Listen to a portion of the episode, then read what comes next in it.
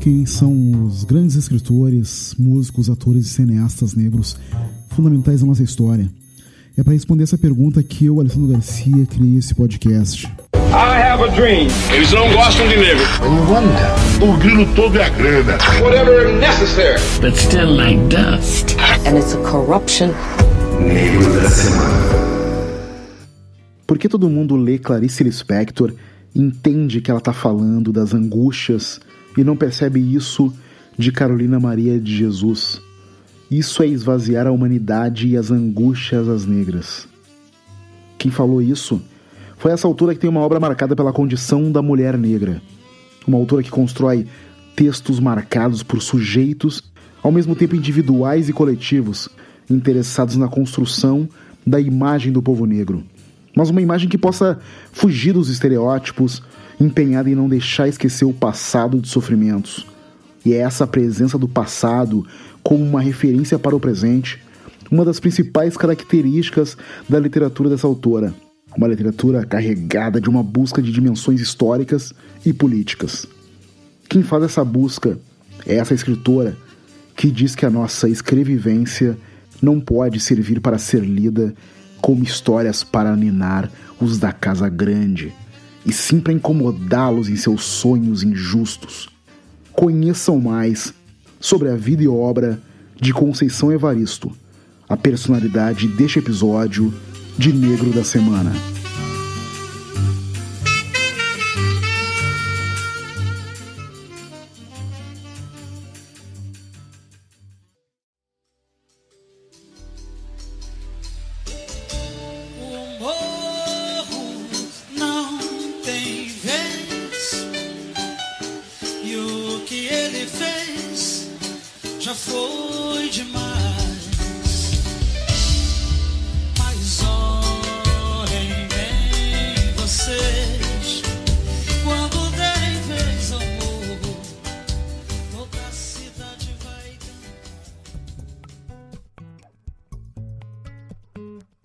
A estreia de Conceição Evaristo nas letras brasileiras foi relativamente tardia, remontando aos inícios dos anos 90, quando ela começa a colaborar em periódicos literários.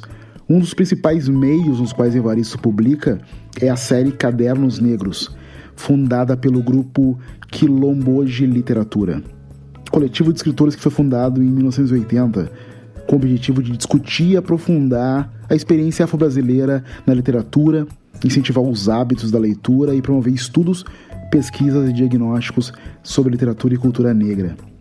Em 2003, a escritora publicou seu primeiro livro individual, Ponciá Vicêncio, romance que logo chamou a atenção da crítica, particularmente pela maneira com que a autora articula a reflexão sobre questões de gênero, raça e classe social.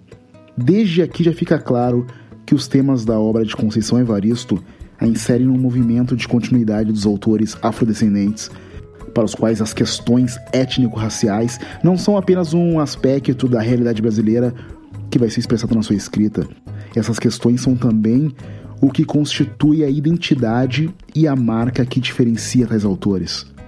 Essa vertente, presente na obra de Conceição, ela resgata uma memória coletiva apagada pelo discurso colonial e ela vem trazendo sua trilha por toda a prosa afro-brasileira, passando lá por Cruz e Souza e Lima Barreto, depois por Ruth Guimarães e por Carolina Maria de Jesus, e obviamente resgatada por grandes autores contemporâneos, como Oswaldo de Camargo, Geni Guimarães, Conceição Evaristo e tantos outros.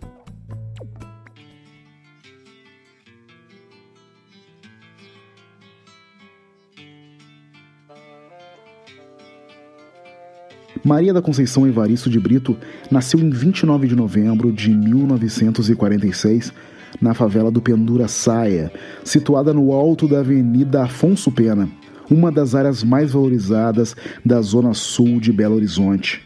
Com o tempo, barracos e moradores foram sendo removidos. A avenida ganhou um prolongamento, novos prédios se ergueram e os becos e vielas da infância tiveram que se alojar na memória afetiva da futura escritora. Eu gostaria de fazer um parêntese referente a esta remoção de moradores indesejados ser uma constante nas cidades que se expandem. Nos anos 70, o mesmo aconteceu na cidade de Porto Alegre, onde eu nasci, O bairro onde eu fui criado, a Restinga, foi um conjunto habitacional no subúrbio que só existiu para manter bem longe do centro da cidade a massa de trabalhadores que chegava do interior do estado.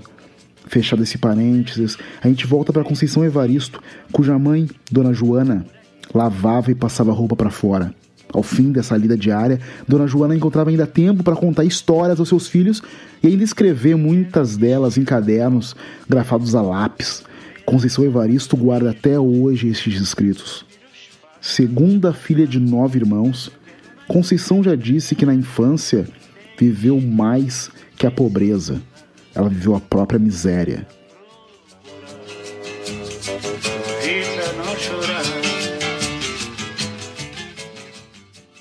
O pai biológico da escritora, seu José, é alguém sobre o qual ela sabe muito pouco, tendo sido criada e considerando como seu verdadeiro pai o senhor Aníbal Vitorino, com quem sua mãe se casou. Durante esse período da infância, Conceição ouviu muitas histórias da mãe e das tias, dizendo sempre o quanto a ficção era indispensável à sobrevivência, uma forma de sublimar a realidade que elas viviam.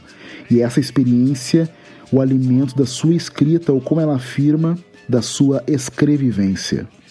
Sobre isso, Conceição Evaristo falou: Eu sempre tenho dito que a minha condição de mulher negra marca minha escrita, de forma consciente, inclusive. Faço opção por esses temas, por escrever dessa forma. Isso me marca como cidadã e me marca como escritora também.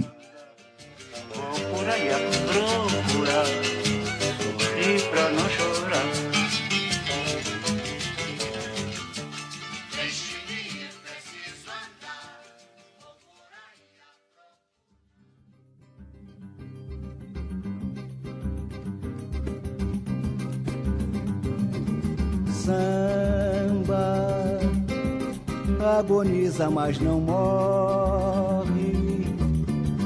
Alguém sempre te socorre. Desde muito cedo, Conceição Evaristo teve que conciliar os estudos com o trabalho como empregada doméstica para ajudar na sua casa. E ela fez isso até concluir o antigo curso normal em 71, aos 25 anos. Pertencente a uma estirpe de cozinheiras, arrumadeiras e lavadeiras que serviam a tradicionais famílias de Belo Horizonte, ela encontrou dificuldades imensas para conseguir estudar. Muitas dessas famílias para as quais trabalhava, temendo perder alguém que continuaria o trabalho das suas antigas domésticas, desencorajavam os seus planos. Sobre este momento, a escritora contou: Enquanto trabalhava como doméstica e após concluir o curso normal, eu sonhava em dar aula em Belo Horizonte. Mas aí entra uma questão seríssima. Em 71, não havia concurso para o magistério e para ser contratada como professora era necessário apadrinhamento. E as famílias tradicionais para quem nós trabalhávamos não me indicariam e nunca indicaram.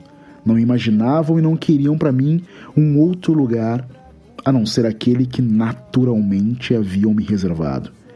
Houve mesmo uma patroa de minha tia numa casa em que eu ainda menina e já mocinha ia fazer limpeza, lavar fraldas de bebê, ajudar nas festas, entregar roupas limpas e buscar as sujas. E ela fez a seguinte observação: Maria, não sei por que você se esforça tanto para a preta estudar. Negro forte destemido foi duramente perseguido. Mesmo tendo concluído o curso normal, Conceição não conseguia emprego em Belo Horizonte. Por isso, em 73, com a ajuda de amigos, Conceição Evaristo partiu para o Rio de Janeiro. E dois anos após chegar à cidade, prestou concurso para o quadro de magistério da cidade de Niterói, local em que trabalhou por quase 10 anos, como professora do supletivo. Em 76, ela fez o vestibular para o curso de letras da UFRJ. A escolha do curso foi uma consequência da paixão que desde cedo ela dedicava à literatura. Na adolescência, Jorge Amado, José Lins, Carolina Maria de Jesus e tantos outros. Mais tarde, Graciliano, Guimarães Rosa, Drummond Bandeira e também Solano Trindade, Abdias Nascimento e Adão Ventura. Durante esse período, a Conceição Evaristo estudava e trabalhava.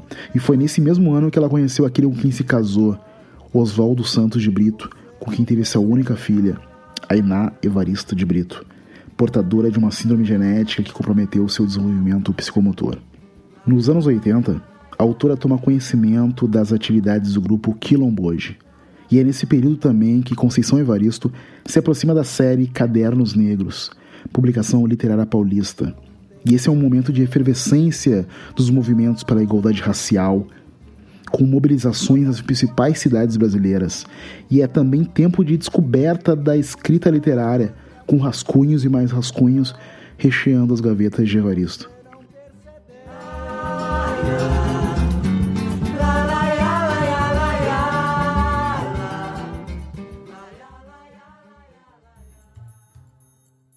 1990 é o ano em que os primeiros poemas de Conceição Evaristo são publicados no número 13 da série Cadernos Negros. Entre estes poemas estava um chamado Vozes Mulheres, que figura até hoje como uma espécie de manifesto síntese da sua poética. A voz de minha bisavó ecoou criança nos porões do navio. Ecoou lamentos de uma infância perdida. A voz de minha avó ecoou obediência aos brancos donos de tudo. A voz de minha mãe ecoou baixinho revolta no fundo das cozinhas alheias, debaixo das trouxas, roupagens sujas dos brancos, pelo caminho empoeirado rumo à favela. A minha voz ainda ecoa versos perplexos com rimas de sangue e fome. A voz de minha filha recolhe todas as nossas vozes, recolhe em si as vozes mudas, caladas, engasgadas nas gargantas. A vontade de aprofundar seus conhecimentos e aprimorar sua escrita levaram a autora à pós-graduação. Evaristo ingressa no mestrado em letras da PUC no Rio de Janeiro, onde defende, em 96, a dissertação Literatura Negra, uma poética da nossa afro-brasilidade. Mais tarde, é a vez do doutorado em literatura comparada na Universidade Federal Fluminense, cuja pesquisa de tese contempla a produção de autores africanos de língua portuguesa em confronto com a literatura afro-brasileira. Desde esse momento, a série Cadernos Negros vem publicando seus escritos. Foram 31 poemas e 7 contos publicados ali, com pequenos intervalos entre 90 e 2007. Logo, a literatura que ela produz passa a se destacar pela forma poética com que Evaristo representa a crueldade do cotidiano dos excluídos. A mescla de violência e sentimento, de realismo cru e ternura, revela o compromisso e a identificação da escritora com outros negros colocados à margem do desenvolvimento. E é dessa postura que surgem personagens como Dilichão, menino de rua e filho de uma prostituta assassinada, Ana da Venga, favelada cujo aniversário é interrompido pelos tiros da polícia, do Zuquerença, migrante desterrada e prostituída, ou ainda a empregada Maria, linchada pelos pacatos cidadãos da metrópole globalizada após escapar de um assalto num ônibus por ser as mulheres de um dos bandidos. A linguagem dos contos onde aparecem esses personagens, que é pautada por irrupções de violência, vai se diferenciar, no entanto, da forma como um Rubem Fonseca, por exemplo, executa suas escolhas. Conceição, ao contrário daquele autor, adota o ponto de vista interno. E é interessante que mais tarde Roberto Schwartz saudaria esse tipo de escolha como o grande mérito de Cidade de Deus de Paulo Lins.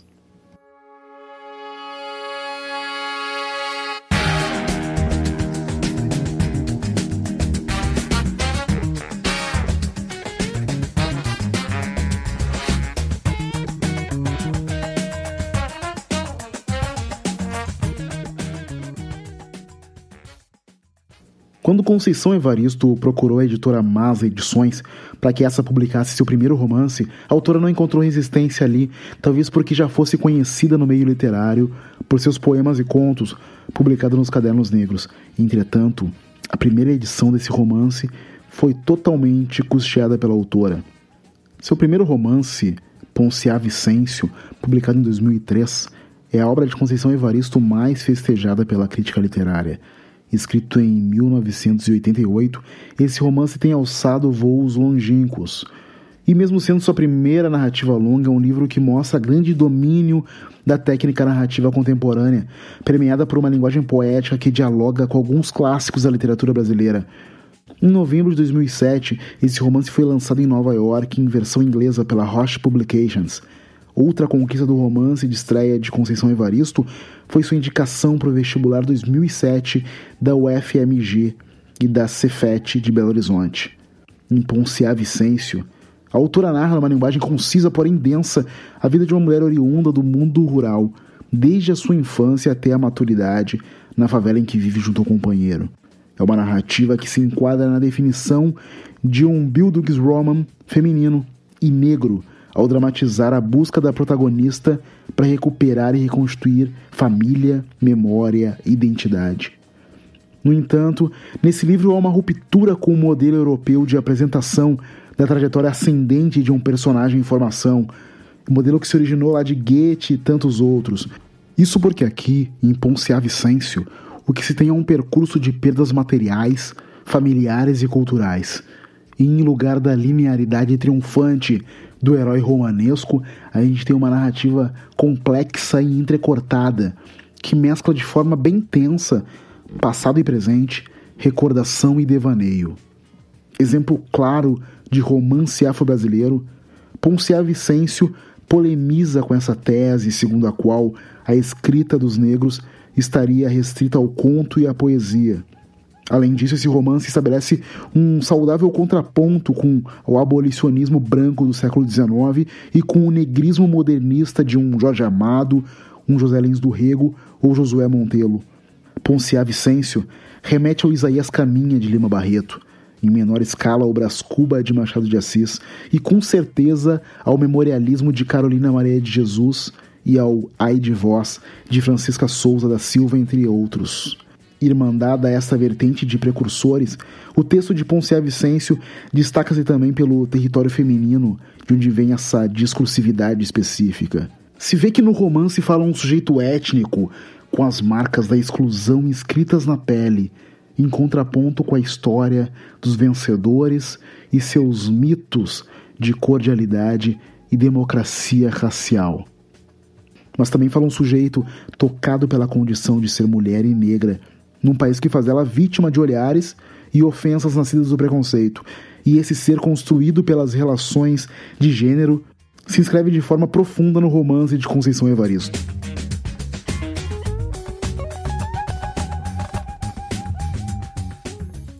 Fui uma menina e uma jovem muito curiosa. Eu vi as pessoas conquistando coisas e sempre achei que tinha o direito de conquistar também. A escrita foi sendo o lugar de desaguar esses meus desejos e também a tristeza, o sentimento de injustiça que percebia, mas não sabia definir bem. Desde criança me dava angústia ver minha família trabalhando muito e não ter nada. O sucesso do seu primeiro romance garantiu a publicação do seu segundo, Becos da Memória, por conta da Mas Edições.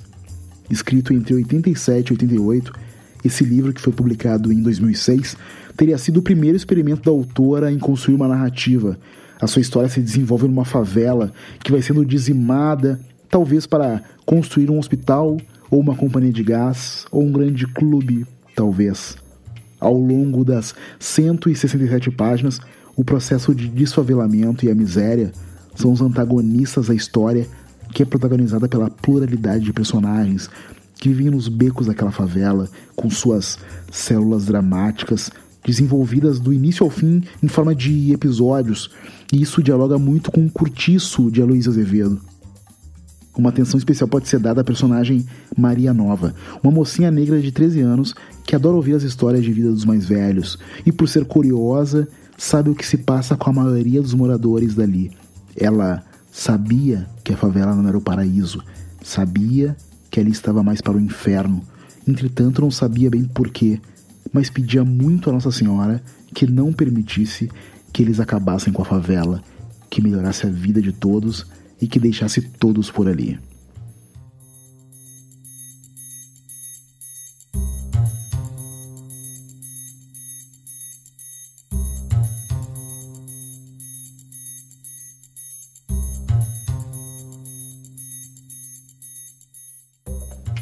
Tudo que eu produzo é marcado pela minha experiência de mulher negra brasileira.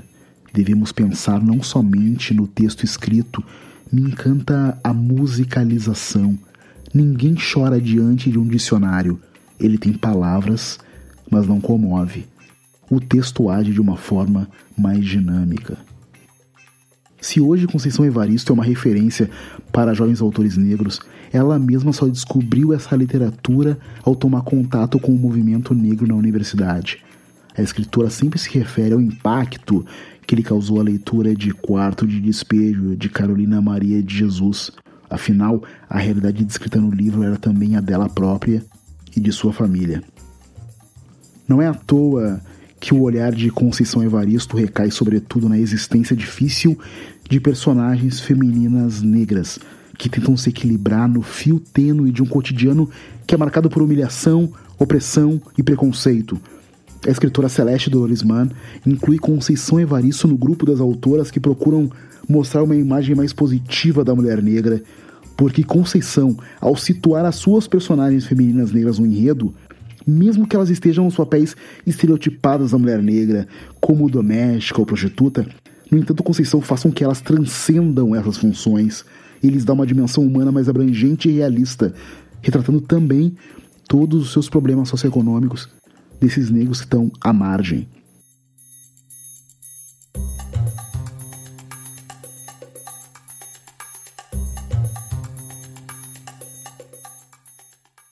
É preciso dizer que a poesia foi a primeira expressão literária de Conceição Evaristo, e suas poesias e seus contos ampliam a temática sobre a mulher negra por meio de diferentes situações. Na sua poesia, há temas como a maternidade, a pobreza, a mineiridade, o telúrico, o amor, a homenagem a amigos e outros temas. E há uma pontuação da sua ancestralidade de maneira crítica, beirando o tom de um manifesto, em uma clara tomada de partido que dá lugar à cultura negra de forma lírica e poética. A gente pode tomar como exemplo o poema que tem como problemática a atualidade das favelas, com todas as suas dificuldades. Trata-se do poema Favela. Barracos montam sentinela na noite. Balas de sangue derretem corpos no ar. Becos bêbados, sinuosos labirínticos, velam o tempo escasso de viver. São apenas dez versos que condensam e nos fazem lembrar, por meio de imagens violentas, as realidades e as estatísticas sobre os jovens do morro cuja vida em geral não chega aos 25 anos de idade. A carne mais barata do mercado é a carne negra. A carne mais barata do mercado é a carne negra. Que vai de graça pro presídio e para debaixo do plástico. Que vai de graça pro subemprego e pros hospitais psiquiátricos. A mulher negra, ela pode cantar, ela pode dançar, ela pode cozinhar, ela pode se prostituir, mas escrever não. Escrever é uma coisa, é um exercício que a elite julga que só ela tem esse direito. Então eu gosto de dizer isso, escrever. O exercício da escrita é um direito que todo mundo tem, como o exercício da leitura, como o exercício do prazer, como ter uma casa, como ter a comida. A literatura feita pelas pessoas do povo, ela rompe com um lugar pré-determinado. A criação literária de Conceição Evaristo é marcada por isso que se acostumou a chamar brutalismo poético. E é uma voz que costuma costurar suas histórias em terceira pessoa, uma narradora que é feminina e que é negra. E essa forma de escrever e de narrar surgem já no primeiro conto de seu livro Olhos d'Água, lançado em 2014 e que foi o ganhador do Prêmio Jabuti de Literatura na categoria Contos. Nesse conto, que abre o livro, e de forma geral, o presente e o passado são apresentados e relidos a partir de uma perspectiva feminina e negra, que mescla a memória afetiva do indivíduo com a da comunidade ao qual pertencem.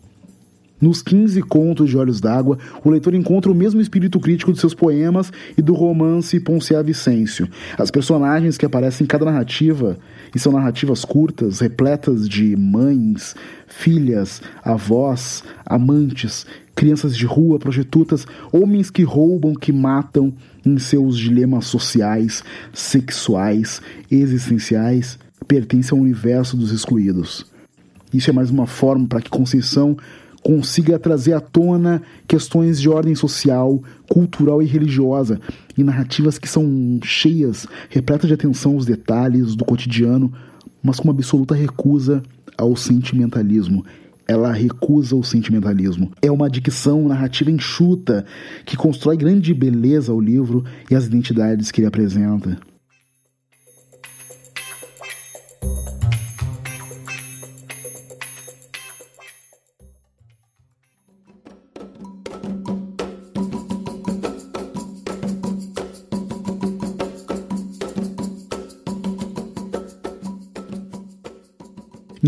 2018, a morte do cineasta Nelson Pereira dos Santos vagou a cadeira número 7 da Academia Brasileira de Letras.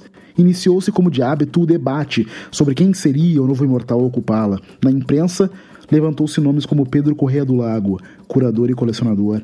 O cineasta Cacá Diegues foi outro nome trazido à tona. E foi um terceiro nome, surgido após uma provocação que causou uma movimentação nesse cenário literário tão preguiçoso que é esse feito de chás à tarde de velhos acadêmicos em seus fardões de ouro.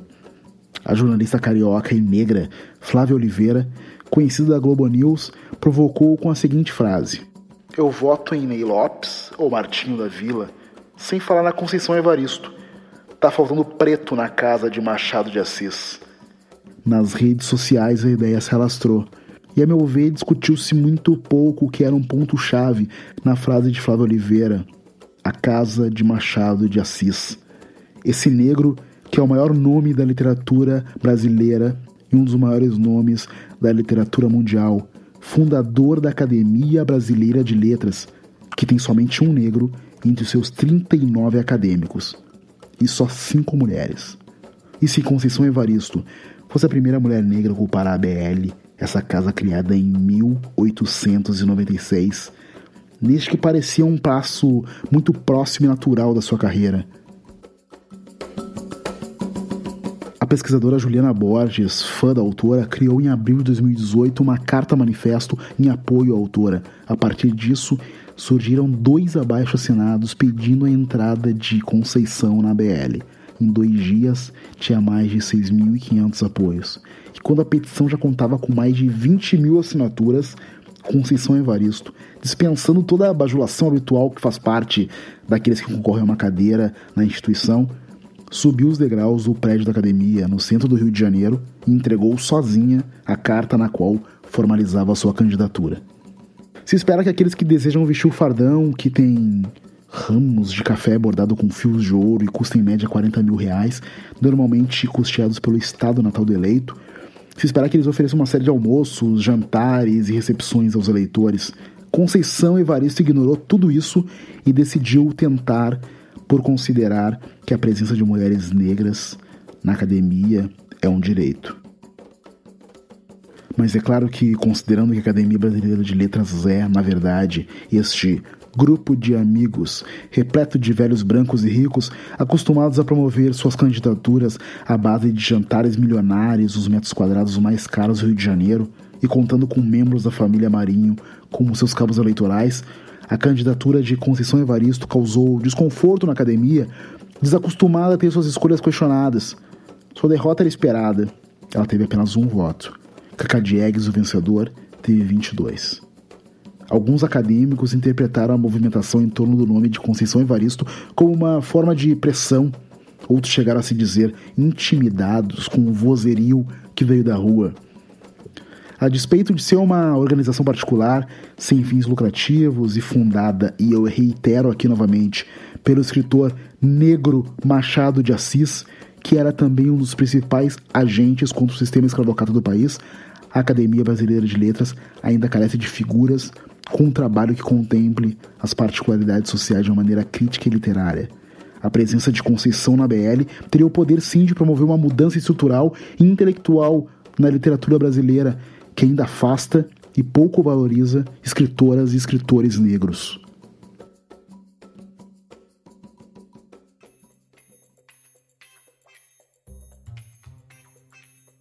Conceição Evaristo é uma autora que escreve de forma densa, cujo estilo é repleto de uma linguagem poética que transcende seus textos poéticos e desemboca muitas vezes nos seus textos em prosa.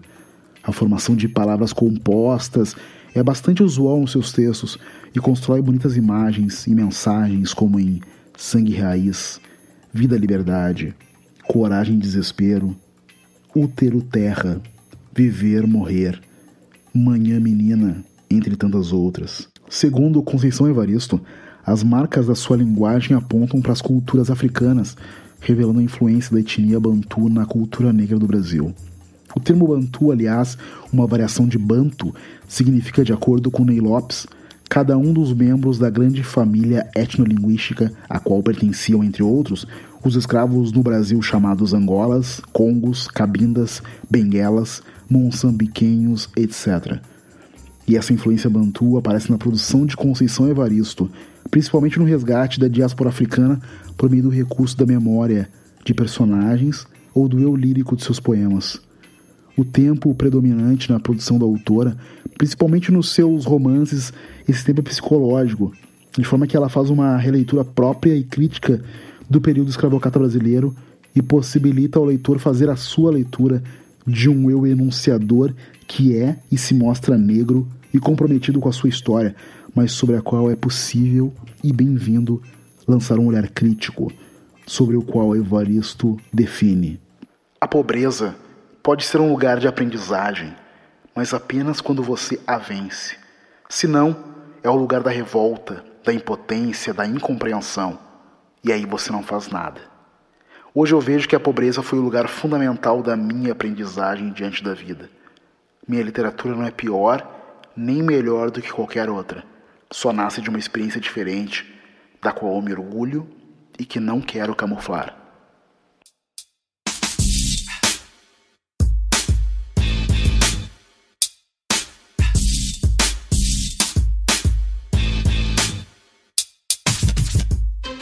E a gente termina aqui mais esse episódio de Negro da Semana. Se você curtiu, siga o podcast nas redes sociais. A gente está no Instagram, no Twitter e no Facebook. É só procurar por arroba Negro da Semana. Siga também arroba Ale Garcia no Instagram. O Negro da Semana faz parte do Podcast, uma rede criada para fomentar ainda mais esse formato Brasil afora. Procure por arroba podcast e saiba mais. E não esqueça de compartilhar o nosso podcast por aí, por favor, para que mais pessoas tenham oportunidade de conhecer a história desses negros e negras fundamentais.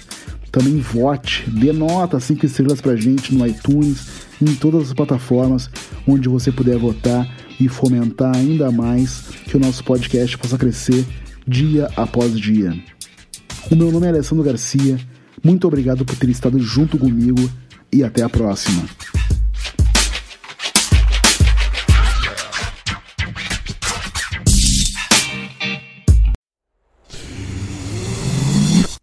half-daff.